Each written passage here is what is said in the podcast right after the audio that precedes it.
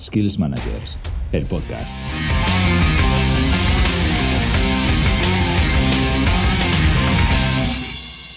Si pronto vas a entrar en un nuevo equipo de trabajo, es probable que uno de tus objetivos sea sentirte cómodo y feliz.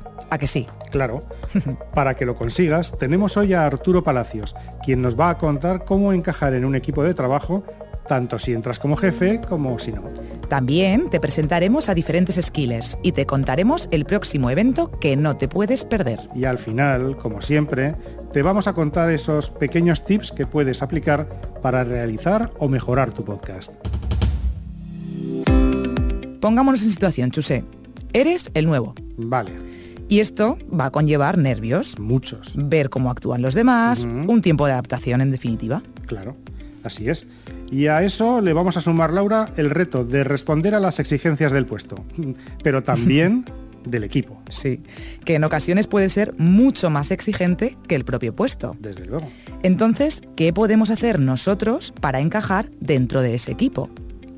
Arturo Palacios, formador en dinámica grupal y organizacional, coach desde hace más de 20 años y socio de Rivendell Grupos y Organizaciones, nos cuenta el truco. Hola Laura, hola Chusé. Eh, bien, si me preguntáis por un truco que resulte útil a la hora de encajar en un equipo de trabajo, eh, sin lugar a dudas me quedaría con prestar atención a la cultura grupal. Eh, bueno, ¿y qué es esto de la cultura grupal? bueno, pues no es ni más ni menos que ese reglamento no escrito, quizás eso sea un problema, claro, que no, que no está escrito, y que viene a decir cómo se comporta y cómo se relaciona más bien la gente que forma parte de ese equipo de trabajo. Es decir, qué está bien visto, qué no está bien visto, si las relaciones son más formales o menos informales, si quedan los viernes a tomar mm, una cerveza cuando termina la jornada laboral, eh, su predisposición al cambio, en fin, pues un poco cómo funciona relacionalmente ese, ese equipo de trabajo. Si dedicamos un esfuerzo, tampoco excesivo, a prestar atención justamente a esta, esta, cultura grupal, nos resultará mucho más fácil ajustar nuestro comportamiento a ella y por tanto integrarnos más fácilmente en el equipo de trabajo. Como dice Arturo, bien podría existir un manual de la cultura del equipo, ¿verdad? Sí, ojalá, la verdad es que sí, pero no existe. Así que estos consejos que nos cuenta nos vienen fenomenal. Nos ha contado qué debemos tener en cuenta si queremos encajar, pero cuando lo intentamos y lo intentamos pero no encajamos, ¿dónde estamos metiendo la pata? Eh, bueno, un error que también se comete con mucha frecuencia a la hora de formar parte de un equipo de trabajo es pensar que el rol que vas a desempeñar lo vas a configurar tú exclusivamente, sin nadie más. Es decir, mm, yo formo parte de este equipo y voy a decidir cuál va a ser mi rol de forma unilateral en el mismo. Eh, y es un error porque no es así. Eh, es frecuente que ese tipo de errores los cometan las personas que tienen funciones directivas. Es decir, yo llego a un equipo de trabajo, mm, me gusta, por ejemplo, ejercer un liderazgo pues, conciliador, dialogante, participativo, y por tanto es el tipo de líder que voy a ser, el tipo de jefe o de jefa que voy a ser, un jefe o jefa eh, dialogante y que favorezca la participación. Bueno, si te encuentras un equipo que le encaja justamente esa forma de ejercer el liderazgo, no tendrás ningún problema. Si no es así y tienes un equipo más dependiente y que necesita, por tanto, a alguien que tome todas las decisiones y que asuma toda la responsabilidad de las mismas, probablemente eh, vas a tener conflictos y, considerables porque tú estarás ejerciendo tu rol de una forma que, eh, con la cual el equipo no puede. Y por tanto, tu encaje con el mismo, aún teniendo el rol de liderazgo, eh, fácilmente será complicado. Esta semana te hablamos del Mobile World Congress, que se celebrará del 24 al 27 de febrero del 2020. La cita, como todos los años, se convertirá en uno de los escaparates de los principales avances tecnológicos. El lema de este año, Limitless Intelligent Connectivity. Acogerá a los visionarios más influyentes de la actualidad, Anota la fecha de este gran evento anual, del 24 al 27 de febrero de 2020. Bueno, Chuse, ¿a qué skiller presentamos hoy? Pues mira, hoy estoy encantado de presentarte a un buen amigo, a Sergio Falces, quien también viene del mundo de la radio. Dirigió desde Cadena Ser un espacio radiofónico durante cinco temporadas.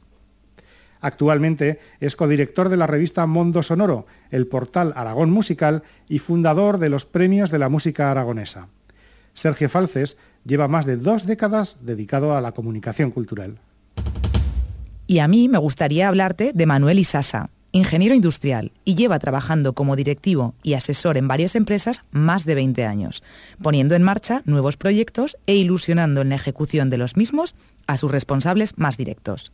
PDD por el IS, formación en los distintos procesos del área industrial y dirección de personas. Su lema siempre es Solo avanzaré muy rápido, pero juntos llegaremos muy lejos. Skills Managers, el podcast. Qué bien nos viene este lema de Manuel. Manolo para los amigos, para seguir hablando con Arturo precisamente sobre esto, sobre los equipos. Pues sí, y también que nombres la amistad, porque me viene una duda. Vamos a ver, ¿es conveniente que un jefe se haga amigo de sus compañeros? Uf, me parece una pregunta difícil, Chuse, y no sabría qué decirte. ¿Nos lo cuentas, Arturo? Eh, bien, si me preguntáis si es posible que una persona que ejerce el rol de liderazgo pueda mantener una relación de amistad con alguien de su equipo, eh, por poder sí que es posible, pero es arriesgado y complicado. Eh, me explico. va a ser complicado para la persona que ejerce el rol de liderazgo porque cualquier decisión que tome, y va a tener que tomar muchas, va a estar siempre bajo sospecha. Es decir, el grupo va a fantasear hasta qué punto esas, esas, decisiones van a favorecer o no a la persona con la cual mantiene una, amistad. Y para la persona eh, del equipo que es amigo o amiga del jefe o de la jefa, eh, también va a resultar muy difícil y también muy arriesgado, porque por un lado va a ser la persona más envidiada del, equipo, es de alguna manera la fantasía que existe o que existirá, es que es el favorito o la favorita de quien manda. Y por otro lado, también cuando el grupo no esté muy contento con las decisiones, y es fácil porque es imposible que esté a gusto con todas las decisiones que tome quien, quien lidera, pues cuando no lo esté, es mucho más fácil expresar la agresividad hacia la persona, hacia el favorito, hacia el amigo, hacia la amiga, que hacia justamente quien ejerce el rol de liderazgo. Bueno, ahora ya sabemos las consecuencias de tener una amistad si somos el líder del equipo. Muchas gracias Arturo, lo tendremos en cuenta llegamos a nuestra sección de podcasting. ¿Qué nos cuentas hoy, Chuse? Pues mira, te voy a lanzar una pregunta. ¿Qué es más efectivo para las marcas? ¿Los podcasts o los anuncios de televisión? Nada, no tengo ni idea. Bueno, pues te voy a responder con un estudio de la BBC Storyworks que afirma lo que ya se rumoreaba. Los podcasts generan otro nivel de reacción, vinculación y por consiguiente efectividad. Los podcasts de marca son mejores que la televisión para atraer a los consumidores. Según el estudio Audio Activated, encargado por BBC Storyworks, este tipo de podcast son un medio eficaz de publicidad capaz de generar, atenta, hasta un 22% de mayor engagement con el público que evita los anuncios. Es decir, tú estás pendiente de quitar los anuncios, pero como estás en un podcast, te lo escuchas.